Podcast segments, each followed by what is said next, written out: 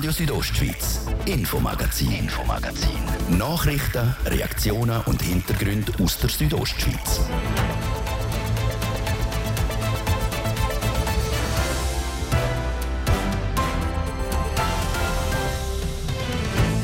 Wer bei der Tankstelle Diesel oder Benzin holt, der zahlt automatisch die Mineralölsteuer. Auf der Liter sind das 80 Rappen. Die Landwirtschaft kriegt einen Teil von dem Geld wieder zurück. Bis jetzt. Der Bund prüft nämlich, ob die Rückerstattung noch zeitgerecht ist und vor allem in die Klimastrategie passt. Das Einkommen in der Landwirtschaft ist sehr tief. Das sind dann schnell einmal 100 Arbeitsstunden, die hier verloren gehen, wenn man die Mineralölsteuer streichen würde. Das sagt der Geschäftsführer vom Bühner Bauernverband. Wir haben mit ihm über die Mineralölsteuer geredet.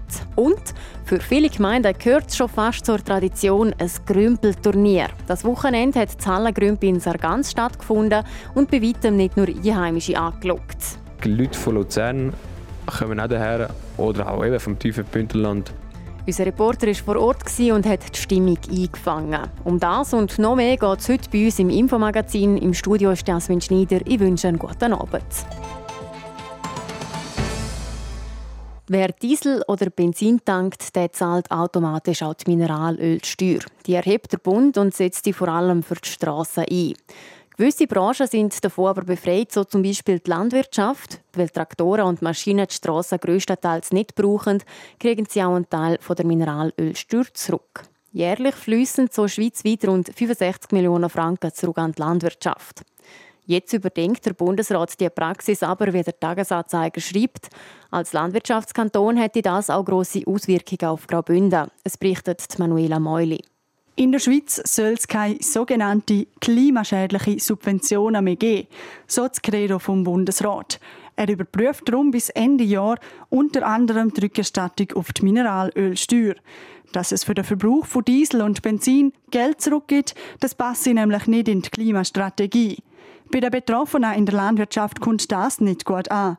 Der Schweizer Bauernverband wehrt sich vehement dagegen und auch der Bündner Bauernverband will an den Geldern festheben, wie der Geschäftsführer Sandro Michael sagt. Weil die Mineralölsteuer, ein grosser Teil davon fließt eigentlich in den Ausbau vom ganzen Straßennetz und die Landwirtschaft, ein gewisser Teil ist sie sicher auch auf dem Straßennetz unterwegs, aber der ganz große Teil sind die Maschinen eigentlich auf der eigenen landwirtschaftlichen Nutzfläche oder auch auf dem Betrieb selber im Einsatz. Zudem sind die Zahlungen an der Landwirtschaft nicht gebunden an verbrauchte Treibstoff, sondern an die bewirtschaftete Fläche. Es gibt also nur Geld zurück, wenn man mit dem Traktor auf dem Feld unterwegs ist und nicht, wenn der Bauer beispielsweise mit dem Traktor zur Gemeinsversammlung fährt. Man hat genau gleich viel dafür. Also man schafft mit der Gebundenheit am Fläche eigentlich einen Anreiz für den Bauer, die Maschinen auch wenig brauchen. Und wir sehen auch, dass die Landwirtschaft das Vertrauen nicht missbraucht hat bei dieser Regelung, weil seit 1990 ist eigentlich der die Emissionen vom Treibstoffverbrauch in der Landwirtschaft um 20 Prozent zurückgegangen. Wer also weniger fährt, der hat am Schluss vom Tag noch ein bisschen mehr im Portemonnaie. Darum bietet das bestehende System sogar einen Anreiz, um auf andere Technologien umzustellen, so der Sandro Michael. Das ist eigentlich der große Vorteil vom System, wie wir es jetzt haben, dass eigentlich die Rückerstattung von der Mineralölsteuer am Fläche gebunden ist. Sprich, ein Betrieb, der hier umschaltet dort auf ein elektrifiziertes Transportmittel, der profitiert dann auch voll von der Mineralrückerstattung und der kann das Geld somit investieren in, ja, in die Elektrifizierung von seinem Betrieb. Im Kanton Graubünden sind laut dem zuständigen Bundesamt letztes Jahr rund 2,7 Millionen Franken zurück zur Landwirtschaft geflossen. Pro Betrieb sind das etwa 1350 Franken. Und das ist ein wichtiger Betrag, so der Sandro Michael. Das Einkommen ist schlussendlich zentral für die Bauernfamilie, weil das Einkommen in der Landwirtschaft ist sehr tief. Äh, in der Berglandwirtschaft reden wir da von einem Stundenlohn von unter 17 Franken und das sind dann schnell einmal ja, 100 Arbeitsstunden, die da sozusagen verloren gehen, wenn man jetzt da die Mineralölsteuer streichen würde. Wenn die Gelder gestrichen werden, dann bleiben die auch Investitionen, die die Betriebe tätigen, auf der Strecke. Darum will der Verband unbedingt am Rückzahlungssystem festheben. Entschieden wird jetzt aber noch nicht. Das Staatssekretariat für Wirtschaft das schafft bis Ende Jahr an einem Bericht. Auf Basis von dem will dann der Bund entscheiden, ob die Rückzahlungen bleiben oder nicht. Entstanden ist die ganze Debatte um die Rückerstattung von Mineralölsteuer ja wegen dem Klima. Stellt sich die Frage, was es gerade in der Landwirtschaft denn überhaupt für Alternativen zu fossilen Brennstoffen wie Diesel und Benzin gibt. Auf das gehen wir den morgen im zweiten Teil ein.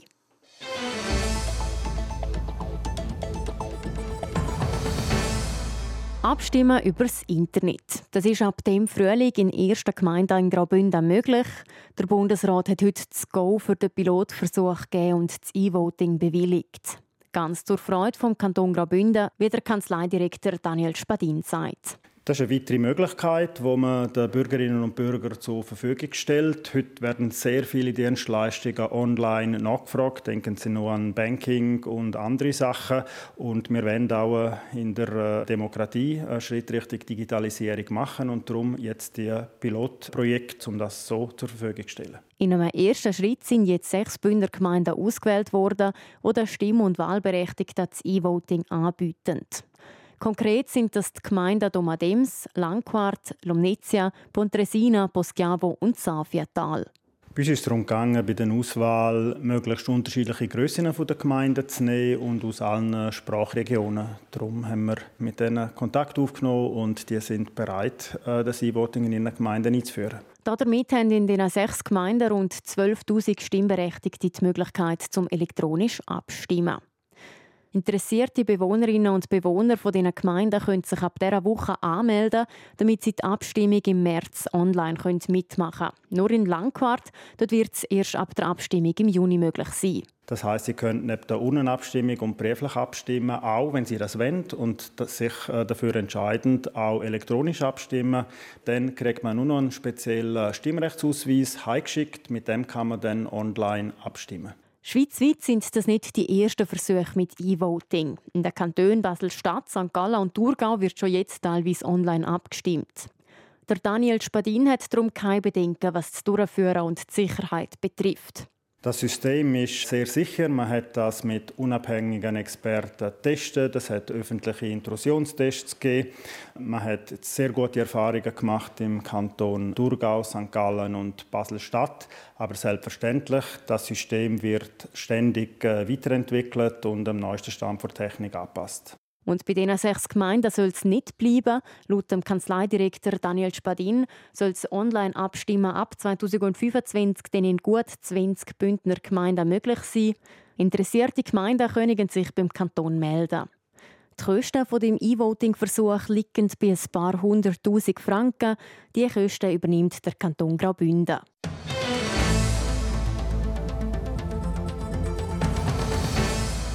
Hellere Böden, dunklere Wände und jedes Produkt ist jetzt mal woanders zu finden. Nach sieben Monaten hat der Mikro Geugeli Chur der Umbau heute abgeschlossen. Weil die Technik veraltet war, hat man das ganze Gebäude erneuert. Die umbaute Mikro hat Sarina von Wiesenfloh mit dem Gesamtprojektleiter Philipp Zink heute erkundet. Herr Zink, wir stehen hier in der frisch umgebauten Migro Keukeli. Genau, wir sind hier im frischen Bereich. Wir starten hier gerade mit dem TKW und nachher haben wir eigentlich wie so eine Marktsituation nachgebildet mit einzelnen wie Marktständen, wo wir Patisserie, Hausbäckerei, Fisch und Sushi und Metzgerei haben. Hausbäckerei, was können Sie mir da dazu sagen? Die Hausbäckerei ist neu im Erdgeschoss unten, die war vorher im dritten Obergeschoss gewesen. aber durch das Konzept, wenn wir eigentlich äh, sehen, die Leute, wie sie äh, die Produkte herstellen. Wenn wir das doch gerade weitergehen, da sehe ich auch noch mal etwas ganz Neues, jetzt wenn ich es vergleiche mit der alten Migro Patisserie. Das ist so ein bisschen Wiener Kaffeemäßig angehaucht, auch von der Holzoptik. Und da hat man natürlich all die süßen Leckereien. Und wenn wir eins weitergehen, sind wir bei Fisch, Sushi. Da sieht man auch von der Gestaltung ganz speziell, halt auch asiatisch angehaucht und auch von der Präsentation der Waren mit dem Fischernetz, äh, da, da hat man das Gefühl, man steht jetzt da eigentlich in einem Fischmarkt drin. Vis-à-vis haben wir eigentlich den Käsebereich und weiterhin die Metzgerei. Was waren jetzt die Herausforderungen, um das neu zu gestalten? Das ist natürlich, dass auch passt zum Supermarkt, äh, das Konzept vom, vom TKW. Dann sind es Gegebenheiten, die wir hier hatten. Wir sind im Bestand rein, die Raumhöhen sind gegeben, dass wir einfach das Konzept auf flächenmäßig so da reinkriegen. Sind Sie in der alten Migros auch schon gepostet? Bin ich auch schon da. Hat natürlich ganz anders ausgesehen. Da ist manchmal auch ein bisschen die Herausforderung, der Kunde muss sich wieder daran gewöhnen, wo steht das Zeug, wo, wo sind die Sachen neu. Aber es ist ein Empfindungsprozess. Nach ein, zwei Mal weiß wieder schon jeder, was wo ist. Haben Sie das Gefühl, es gibt vielleicht auch Leute, die sich nicht wohlfühlen in so einem grossen Laden? Also die Größe ist ja eigentlich gleich geblieben, aber natürlich da viel mehr Produkte als in einem kleineren Format. Jetzt ist das 56 Jahre alt, das Gebäude haben wir da gewisse Sachen auch müssen komplett neu machen das ist natürlich die ganze Haustechnik ist praktisch äh, komplett neu, äh, wo man gemacht hat. Alle Lüftungsanlagen, alle Elektroinstallationen. Es hat natürlich auch viele neue Vorschriften gegeben, Brandschutzvorschriften, Erdbebenvorschriften. Da haben wir zusätzliche Fluchtwege schaffen. Das sind eigentlich die Herausforderungen gewesen. und das alles unter laufendem Betrieb mit den Kunden. Ja. Wäre es denn vielleicht nicht schneller gegangen mit dem Umbau, wenn man zugemacht hätte? Das wäre sicher so, wäre auch viel einfacher gewesen. Aber wir wollen auch keinen Kunden verlieren eigentlich in dieser Zeit. Äh, darum ist eigentlich unsere Bestrebung, dass wir dem Kunden immer ein Angebot äh, gleich anbieten können auch wenn es halt dann reduziert ist in dieser Phase. Wenn wir gerade in den zweiten Stock noch raufgehen wollen, wegen dem Rollband, was ist da neu? Genau, das ist eigentlich speziell dadurch, dass wir zusätzlich Fluchtstegenhaus einbauen haben wir das Rollband müssen verschieben, ca. um zwei Meter. Es hat viele frische Theken, die müssen ja gekühlt werden. Wie sieht das mit der Energie aus? Da braucht man natürlich Kühlräume und so weiter. Aber dadurch, dass wir eigentlich die neue Generation von Kühlmöbeln haben, haben wir auch eine Energieeinsparung. Wir nutzen auch die Abwärme von diesen Kühlmöbeln wieder nutzen, dass wir die Raumtemperatur vorheizen können. Plus haben wir neue PV-Anlage auf dem Dach. Das ist die einzige Mikrofiliale, wo man nach dem Konzept geht? Ja, es gibt nochmal eine in Winterthur. Wir sind verschiedene Standorte am prüfen, wo wir das könnten umsetzen könnten. Kommt auf den Standort an, braucht eine gewisse Größe. Jetzt hat es hier wahnsinnig dicke Stahlträger, die sind ja vorher noch nicht gewesen. Das ist auch wegen der Erdbebensicherheit. Dann haben wir im ganzen Haus haben wir da Stahlkonstruktionen oder Betonscheiben müssen einbauen. Hat es noch etwas Neues dazu gegeben? Ja, das ganze erste Obergeschoss ist neu umgestellt, auch von den Oberflächen her, von der Optik. Plus hat man auch die Elektronik integriert. Ja, es ist fertig, es ist alles parat und wir freuen uns jetzt eigentlich auf den Eröffnungstag. Das der Rundgang durch die umgebaute Migro Gäugeli in Chur mit dem Gesamtprojektleiter Philipp Zink. Er findet der Umbau also gelungen. Ob das die Kundschaft auch so sieht, wir haben nachgefragt. Also wenn man den alten Migros gesehen hat und man sieht ihn heute, ist er viel offener. Man kommt gut durch die Steller durch und man findet das Ding gut. Mir gefällt das Design sehr. Mir gefällt es nicht so, dass es jetzt ein bisschen offener ist und dass äh, sehr viel Selbstgern ist. Aber sonst, also sonst hat sich alles verbessert, finde ich. Also ich finde einer der schöneren momentan. Dass man hier gar kann zuschauen wie die Leute arbeiten, das ist sicher speziell. Dass es wahrscheinlich aber eine Zeit lang geht, bis man das findet, was man will. Das so schön präsentiert, was wir alles finden. Ich glaube, es gibt nichts, was nicht gut ist. Wie viel der Umbau gekostet hat, das hat Migro Ostschweiz nicht preisgeben. Nur so viel ist gesagt worden, es müssen jetzt ein Haufen Rüebli verkauft werden und ein einzelnes Rüebli in der Migro kostet etwa 15 Rappen. Radio Südostschweiz, Infomagazin, Infomagazin.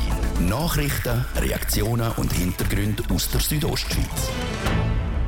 Am letzten Wochenende war das Hallengrümpi in Sargans zum zehnten Mal.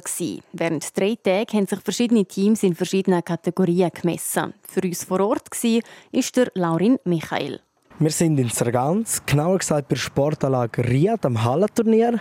Es messen sich Teams in verschiedenen Kategorien, von jung bis alt. Und dann sind noch die letzten Spiele der Jüngsten. Und wir gehen jetzt mal schauen, wie die Stimmung so ist.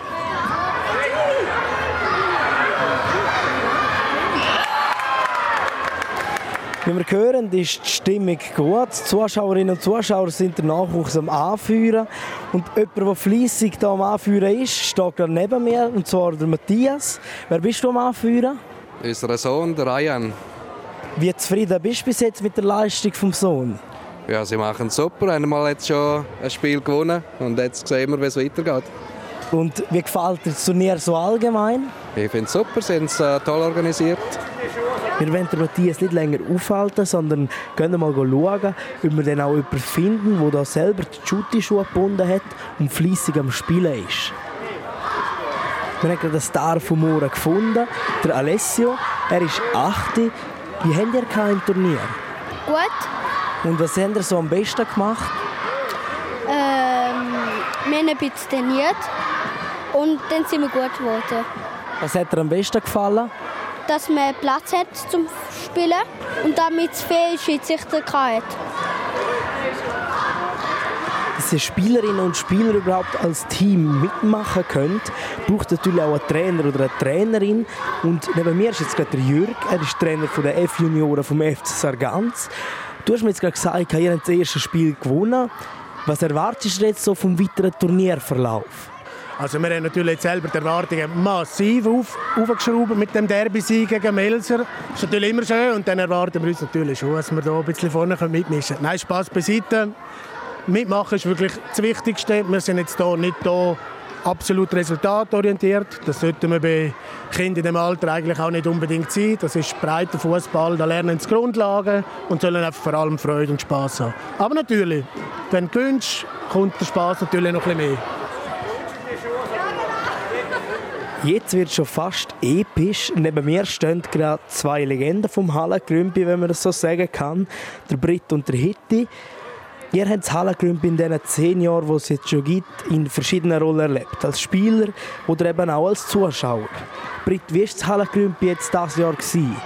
Also das Hallengrümpi ist ja jedes Jahr einfach mega cool. Aber was dieses Jahr speziell war, ist, dass, äh, dass wir äh, die Leute länger haben können behalten. Es war länger Party gewesen. und ich kann mal sagen, es ist einfach ein geiler Event. Und wie war es für dich heute? Ja, ich kann mich dem noch anschliessen. Es ist ein super Event. Freitag, Samstag, Sonntag, Abend. Wie wir gehört haben, gefällt es nicht nur den Teilnehmenden, sondern auch dem Publikum. Um denen das überhaupt ermöglichen können, gibt es viel zum Organisieren und beim Hallengrümpi steckt da dahinter ein Organisationsteam. Bei mir ist jetzt gerade der OK-Präsident Ramon Britt. Wie war das Hallenturnier so? Gewesen? Ja, es ist sehr gut gelaufen. Also wirklich, ich meine, wir haben nicht so viele Leute gehabt. Aber eben, es ist wahnsinnig, was man alles organisieren muss, nur für so, eigentlich so ein kleines Event. Was ist so dein persönliches Highlight? Ich finde es immer so cool, wenn halt nach einem Monat später immer noch reden und so, ey, was ist da wirklich wieder passiert? Was ist da wieder so lustig gewesen? Ja, und ich glaube, mein Highlight war, als ich mit den Leuten geredet habe. Und die haben gesagt, ja, sie kommen von Luzern und kommen nächstes Jahr daher. Und dann wirklich denke, Leute von Luzern kommen auch daher oder auch eben vom Bündnerland, tiefen Bündnerland oder sonst auch. Und das, dass wir so eine Reichweite haben, finde ich wahnsinnig. Weil eigentlich sind wir ja extrem regional.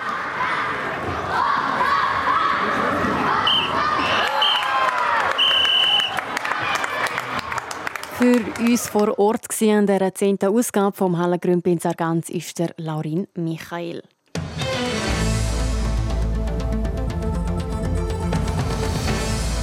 Und an dieser Stelle verabschiedet sich die RSO-Redaktion für heute. Ihr findet unser Infomagazin auch online unter rso.ch sowie dort, wo ihr eure Podcasts hört. Am Mikrofon war Jasmin Schneider. Ich wünsche weiterhin einen schönen Abend.